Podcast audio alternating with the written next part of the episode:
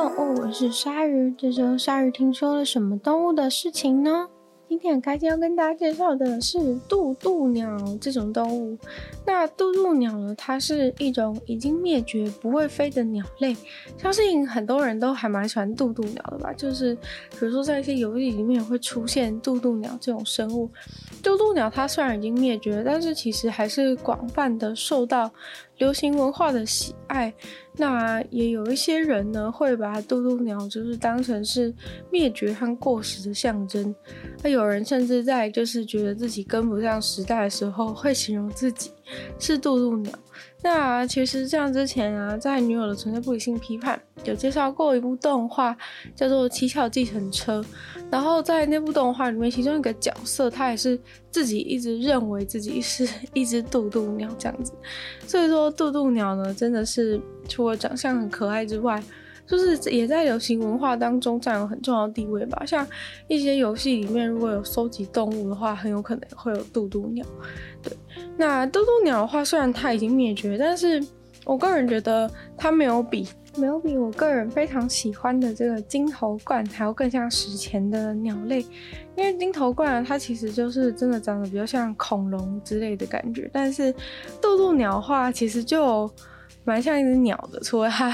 除了它的就是头部的部分特别可爱之外，它头部的部分啊，其实是呃在。尖端的嘴巴会有一块比较圆圆润，然后胖胖的凸起来的感觉，就是在它的鸟喙的前端，这也是它最重要的特征。然后还有就是它的头通常是一个裸露的状态，但是呢，其实是因为渡渡鸟它虽然灭绝，但是是因为它灭绝其实也不是那么早，那么早那么久以前就发生的事情，其实是。还蛮最近的。那渡渡鸟的灭绝呢，其实都可以怪一群人，就是荷兰的水手。因为荷兰的水手呢，在一五九八年的时候，第一次发现了渡渡鸟这种鸟类。然后就是在那个马达加斯加的岛上面嘛，那他们发现了渡渡鸟之后，接下来的几年之内，他们就进去那个岛里面，然后把渡渡鸟都带走，或者是杀死。然后同时，因为他们也带了一些入侵的物种来，所以说就是这些入侵物种就把渡渡鸟杀光了，然后渡渡鸟的栖息地也遭到破坏。基本上呢，就是上一次。大家有广泛的看到很多渡渡鸟，已经是一六六二年。那这次的灭绝，渡渡鸟灭绝其实完全没有引起任何人的注意，对，因为在那个大航海的一五九八年到一六六二年的时代呢，就是大家都在发现新的世界，然后没有人在乎自己破坏了什么东西。所以说，呃，渡渡鸟就在那个时候灭绝。然后它灭绝的时候，还有人觉得那只是一个神话，怎么会就这样灭绝了呢？然后后来呢，就是其实，在十九世纪的时候，大家开始想说，哎，想要找这个渡渡鸟的时候，就发现，哎，抱歉，没了，没了。那就是只能找到十七世纪的时候被带回去欧洲的四个标本。然后那个标本里面啊，就是有少量的遗骸可以去研究它嘛。然后，呃，其实因为那个是带回去还没有有有经过一些保存，所以说不像是外面可能只剩下骨头之类。虽然说它的头部是已经干枯了，但是呃还是有一些软组织的部分。那也是这个东这一个这一具尸体也是现今渡渡鸟唯一剩下的一个软组织。后来呢，他们开始在乎渡渡鸟之后，就跑去那个岛上面找了非常多的亚化石的材料，对，但是就是渡渡鸟很可怜，这就是在才发现不到一个世纪就灭绝，就从发现到它全部消失，就真的不到一百年，马上。瞬间就没了，竟然就这样子，因为荷兰水手的入侵，然后渡渡鸟就这样死掉了。所以说，喜欢渡渡鸟的伙伴知道要怪谁了吧？对，那亚化石是什么呢？亚化石其实就是不是很完整的一个化石，因为化石的形成其实蛮不容易的嘛，然后也需要经年累月，然后还有天时地利人和，刚好在一个。很适合变成化石的地方，所以亚化石其实就是蛮不完全的一个化石。那因为这个渡渡鸟灭绝其实是蛮最近的事情，就是不是说很久远，所以说他找到这个化石材料可能没有办法像就是其他的那种真的很久远的动物一样，主要就是比较亚化石的材料才找得到。那这个渡渡鸟的消失，其实也算是被人类真的意识到说，哦，原来物种真的会消失哦，这种感觉，然后开始正视这种。呃，动物会灭绝的一个问题。那渡渡鸟其实呢会那么红，然后还有在流行文化当中变成是很重要的角色，其实是因为渡渡鸟在《爱丽丝梦游仙境》的故事里面有出现，所以说基本上有看过那一部人，可能就都会认识渡渡鸟这一种生物。然后在流行文化当中也被认为就是是灭绝和过时的象征，有点可怜，就是它被。这荷兰人入侵，然后就全部死光，然后现在还要被当成是灭绝和过时的象征，也不想看是谁让他灭绝的，真的是嗯，有一点过分。那。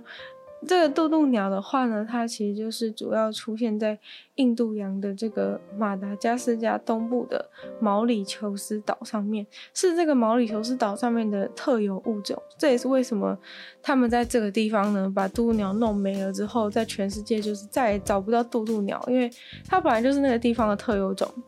结果呢，就是还被全部弄死，有点可怜。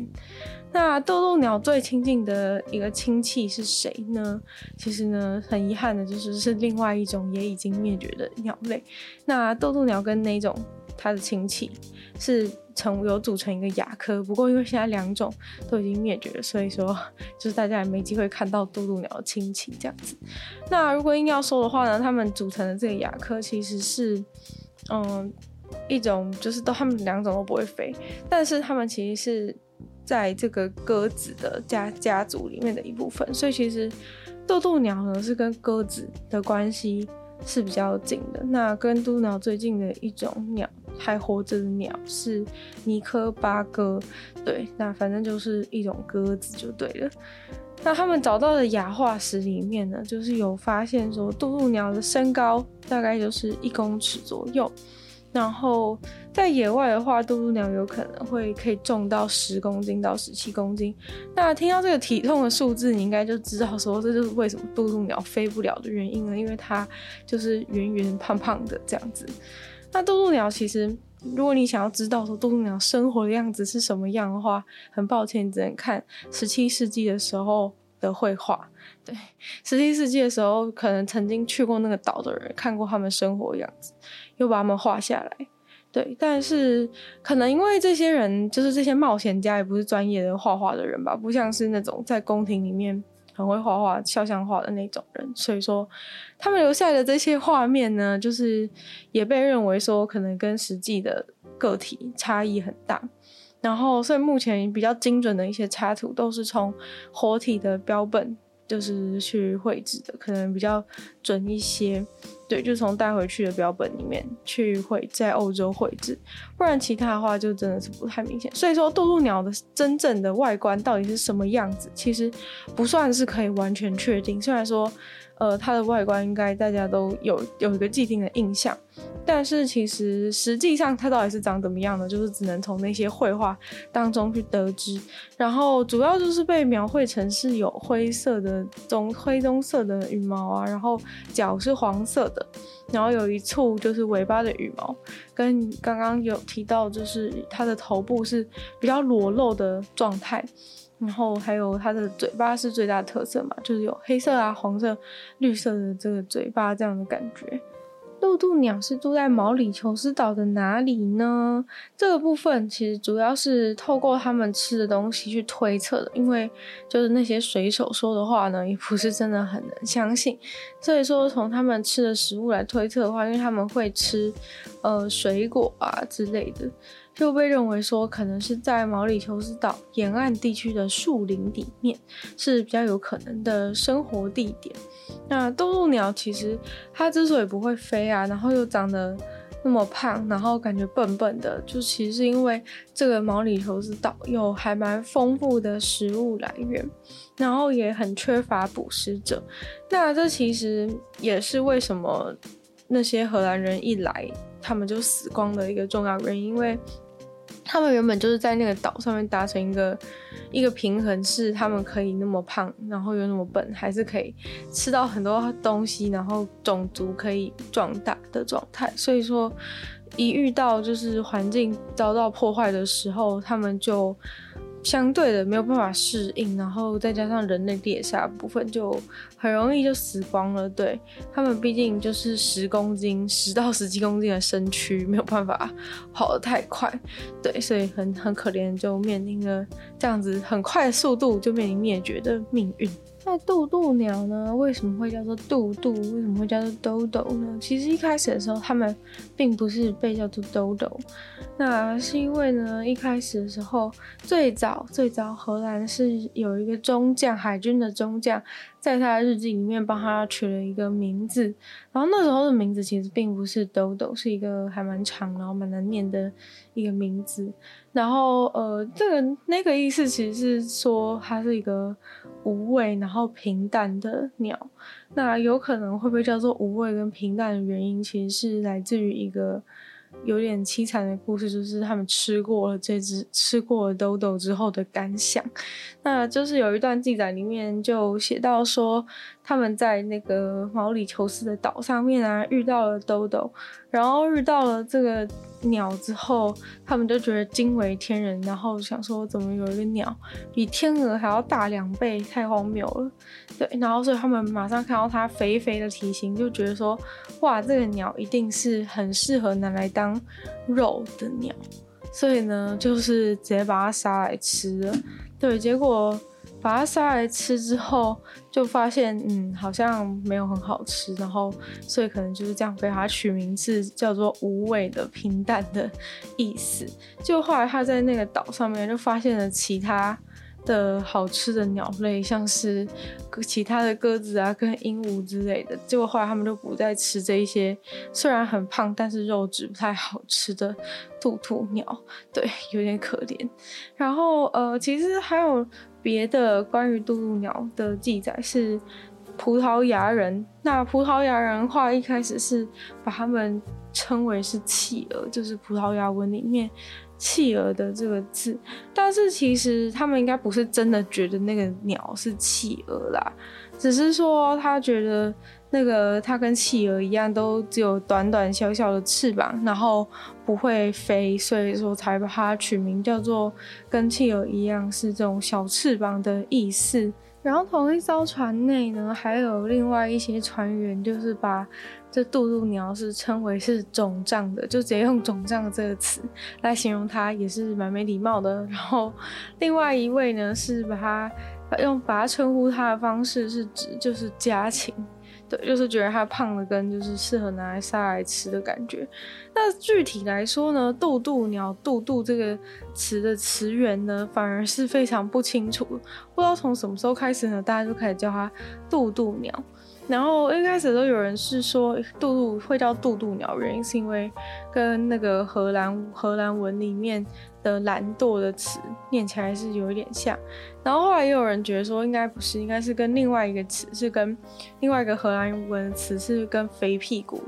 或是屁股上面有一个结，就是形容它渡渡鸟的尾尾巴后面有一撮那个羽毛的部分，有可能是肥屁股这个词单字刚好念起来跟渡渡很像，有人觉得也有可能是这样子，对，因为第一次呢有这个记录也是在。刚刚就是说他难说渡渡鸟很难吃的那位船长的日记里面，所以就还蛮好笑的。对，然后就后来呢，就有英国作家直接在他的游记里面去使用“肥屁股”的这一个这一个词，在游记里面提到，然后还说是还说那个是呃葡萄牙人讲。反正关于渡渡的词源真的还蛮混乱，就是不知道从什么时候开始，大家就开始叫他。叫它渡渡鸟，但我觉得其实是因为有很多当时可能流传的很多名字，但结果渡渡这个名字是就是 D O D O 就比较容易记得，所以可能在不同语言当中转换就是也比较没障碍，就最后大家就选择这个感觉最好念的这一只名字的感觉。对，然后葡萄牙文的话，就是兜兜这个词感觉是更坏，就是还是傻瓜或者是疯狂的意思。然后有人认为，其实兜兜只是那个鸟叫声的感觉，因为就是有点像，如果它是有点跟鸽子有点近的话，就是它叫声有可能是有点像嘟嘟的感觉，就会就会变成渡渡鸟。对，有可能是这样子啊。但反正为什么会叫做渡渡鸟，还真的是有一点混乱，不太确定说真实的情况到底是如何。讲到这边，大家应该都很想要知道渡渡鸟它们生活的样子到底是什么样吧？因为就是一只一公尺的那么大只鸟，然后有点像鸽子，但又不是鸽子，大家应该都很想要知道它的生活。但很可惜的，因为渡渡鸟呢，它在被发现之后都没有人好好研究研究过它之前，然后它就它就全部灭灭绝了。所以说，很可惜的，人们对渡渡鸟的行为是知道的非常的少，然后。如果说要估计他们的年纪可以长多大的话呢，有人是认为，呃，公的渡渡鸟可以到二十一岁，母的可以到十七岁。那他们的呃脚非常的有力。就是它腿骨的地方的强度呢，证明它真的是可以跑很快的。然后跟鸽子比较不同的就是它的胸骨啊是比较萎缩，然后翅膀的部分其实也都是处在于就是幼态状态，就是它们的成长过程中那个部分长了一点点之后就不会再长了。对，所以说胸骨跟翅膀的部分是跟鸽子差异最大的地方，然后是萎缩的状。态然后它的呃。屁股的部分的骨头是比鸽子还要强壮非常多，因为它其实已经变陆地动物，所以说它的那个骨盆是很很稳固的，这样它可以站得比较稳，就不像其他的鸟是主要以胸骨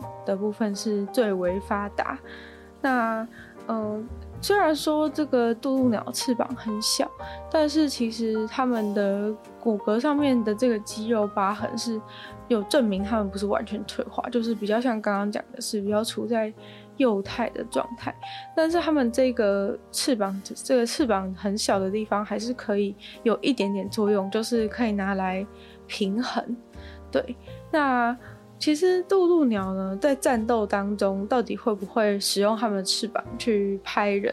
其实完全不确定。对，因为就是真的都没有人都没有人观察到。但是有有发现一些渡渡鸟的骨头，它的那个翅膀那边是有骨折过又愈合的。但是因为它们的胸肌真的是蛮弱的，所以说可能它翅膀就算就算扇人家巴掌，可能也没有到很痛。这样这样子的感觉，对。那主要渡渡鸟最明显的是它的嘴巴嘛，所以一般研究认为说，最常使用到的、最常使用到打架的，应该就是它们的嘴巴，而且它们的嘴巴下面是有一个钩状的，是有个下钩状的，所以说可以用这个嘴，直接用这个下钩的嘴巴，还有很硬又很重的这个喙，去直接打别人，感觉是比较有钝器攻击的这种效果。那呃，毛里求斯岛他们住的这个毛里求斯岛是雨量是还蛮大的，然后季节变化其实也很少，所以渡渡鸟其实真的没有任何理由就是进化成一个比较有 比较厉害的样子，就是他们根本不会被侵略，然后住的地方环境也非常的舒适，一年四季的气候都差不多，然后也不用。度过什么冬天啊之类的，食物就是永远一直都有，所以说渡渡鸟呢，他们就是快乐的生活在这个岛上，直到荷兰人出现。那他们就是在欧洲人的记载当中啊，都会说他们有到二十几公斤，然后画的渡渡鸟也都胖的跟什么一样。那主要原因是因为。他们好像把渡渡鸟抓回去养，所以说在他们圈养环境下，渡渡鸟就变得比就是在一个快乐的岛上面还要更胖更胖，然后就估计他们就是可能有二十几公斤之类的，但其实在野外应该就是十到十七公斤，二十几公斤应该真的有点太夸张，应该就是连跑都跑不动这样子，所以说画里面的渡渡鸟有可能是太胖的。太胖的一个状态。那大脑跟身体的比例的话，经过他们的一些高科技的研究之后，觉得渡渡鸟它大脑跟身体比例应该是跟现代的鸽子相近，没有说就是特别特脑特别萎缩之类的状况。虽然说体型是变得很胖，但是脑应该是还没有退化的状态。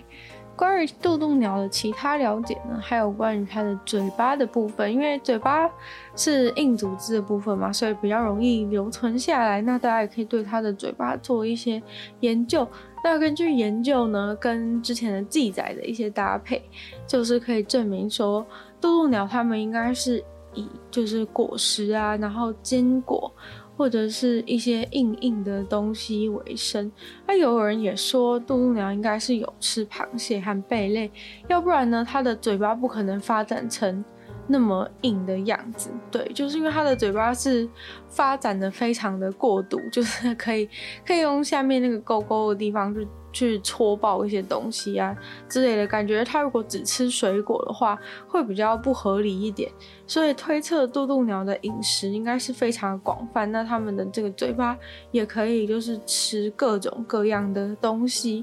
然后在这个一个荷兰人的记载里面，就是也都是有讲到说。渡渡鸟它们的嘴巴用嘴巴来吃水果，然后用嘴巴来互相打架防御，这样子的感觉。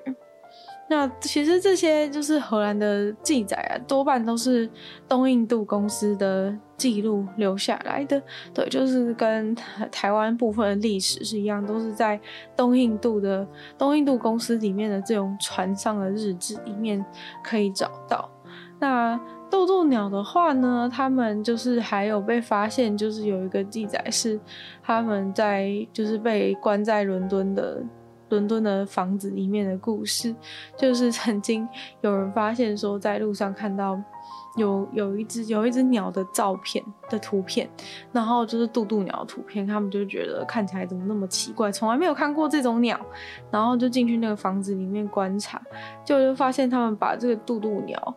养在了一个房间里，被关在一个房间里面，是一，他们就形容是一只比火鸡还要大的家禽，然后腿跟脚就是很粗壮，然后站得也很直立，然后他竟然形容说颜色是有点像年轻公鸡的一个胸部，对，然后饲养员当时就已经称它是为渡渡鸟了，对，所以说渡渡鸟也在那个时候就被就被就被这样称呼。然后后来在烟囱的地方还有放了一堆鹅卵石给他，那好像这个部分就是证明说，呃，渡渡鸟他们是利用喂食来帮助消化，就是像鸡一样，它肚子里面有一些小石头才可以方便他们去消化。所以说，在饲养员的房间，饲养员在房间里面放了一些鹅卵石，就是让他们吃东西的时候可以。吃东西的时候，可以就是把它吃一起吃下去，然后帮助消化这样子的感觉。从刚刚的故事也就知道说，其实有超多渡渡鸟就是被运往国外，就他们在那个地方发现之后，这些水手就兴高采烈，就是写信回去给家人，然后跟他们说：“兄弟，我在这个遥远的岛上面发现一种很酷的鸟，我我给你寄一只回去。”然后所以说呢，就有很多很多渡渡鸟就直接被绑架，然后运往欧洲。对，那其实有活着到达的至少就有十一只以上，就是是根据确定到那边有活着的，应该就是有十一只。然后其他的人其实很多个人也都带了一些渡渡鸟，所以说没有精确的数字，到底是到带了多少的渡渡鸟。回到了欧洲，但是其实像刚刚在伦敦也有啊，然后在荷兰跟葡萄牙也有，所以说应该。很多渡渡鸟都被带回去，那有的时候他们抓的是小只的，有的时候抓的是大只的。但回去的时候呢，因为在动在动物园里面有可能生活了一段时间，所以才有被做成标本。对，主要会这样推测，是因为那个做标本的那个专业的老师不太可能跟他们一起坐船来到遥远的东方，所以说这个标本师应该就是一定是在动物园渡渡鸟死掉的时候在那边当场做的。对，那渡渡鸟其实之所以那么快就被抓到，那么快就灭绝，其实很大原因就是因为渡渡鸟完全完全不害怕人类，就是有一篇。那个他们的记录里面就写到说，他们刚看到渡渡鸟时候，那些渡渡鸟完全就是也不会跑走，然后就站在那边盯着他们看，然后他们就可以一直靠近他们。就虽然说他们明明可以用他们的腿跑走，但是呢，那他们就直接让那些人类一直一直靠近他们，然后直接让他们走得很近很近。然后后来呢，这些人就发现这鸟根本就不会飞，然后所以就故意用就是赶的方式，然后稍微把它就是把一只渡渡鸟赶到一个角落，然后把它赶到那个角落之后，他们就突然抓它，抓住它的脚。然后结果这时候，那一只那一只鸟就是开始发出发出一些叫声，就它会发出叫声之后，其他的一些渡渡鸟就是感觉很像是要来帮忙它的感觉，所以说就全部都一起聚集过来到那只被抓的渡渡鸟那边。结果没想到，就是全部渡渡鸟聚聚集过来之后，就全部被水手抓了。对，就是他抓一只脚，然后全部人都过来，全部的渡渡鸟都被抓走。对，反正就。呃，非常的可怜，对，渡渡鸟就是这样子，就是对人类非常友善，所以就是不会害怕，不会逃走，就直接被绑架了，或是被杀死了这样的感觉。嗯，然后其他的部分的话，其实很多很多人都有怀疑说，是不是渡渡鸟都被被那些水手拿来吃之类。但是因为其实前面有讲到说他们觉得很难吃，所以最后其实是发现他们没什么吃它，真的主要就是被直接杀死或者是被带走。可能被绑架的渡渡鸟可能真的很多。然后后来当地的居民过没五十年之后就已经说他们再也没找到渡渡鸟，就渡渡鸟就消失。然后最最最惨的其实是人，其实没有捕那么多渡渡鸟，但是呢，因为他们把一些猪啊，然后一些很凶的猫啊、狗啊、动物全部都带去那个毛里求斯岛上面，所以过没多久之后，渡渡鸟就没东西吃，它的快乐岛屿就完全变成了一个地狱，所以渡渡鸟就很自然的就消失了。那今天听说动物就到这边结束了，不知道大家喜不喜欢渡渡鸟呢？那再次感谢订阅赞助的会员：ZZZ、虽然秋生、LZ、黑牡丹、毛毛、KUN、Jason、James、大龄男子，还有 Ian。就希望其他有意愿继续支持鲨鱼创作的朋友，可以下方找到 Patreon 链接，里面有更多的会员等级还有福利给大家参考。那如果喜欢听说动物的话，就可以希望会把。听说动物的节目多多分享出去，在播 Podcast 帮我留星星，写下评论的话，对听说动物的节目整成长很有帮助。可以在 YouTube 有留言区的地方留言给我，或者是去收听我的另外两个 Podcast，其中一个是女友的纯粹不理性批判，里面有时间更长的主题性内容。另外的话是鲨鱼会在每周二、四又跟大家分享一些国际新闻新资讯，那就可以订阅我 YouTube 频道，追踪我 IG。希望听说动物可以继续在每周五跟大家相见，那么下次见喽，拜拜。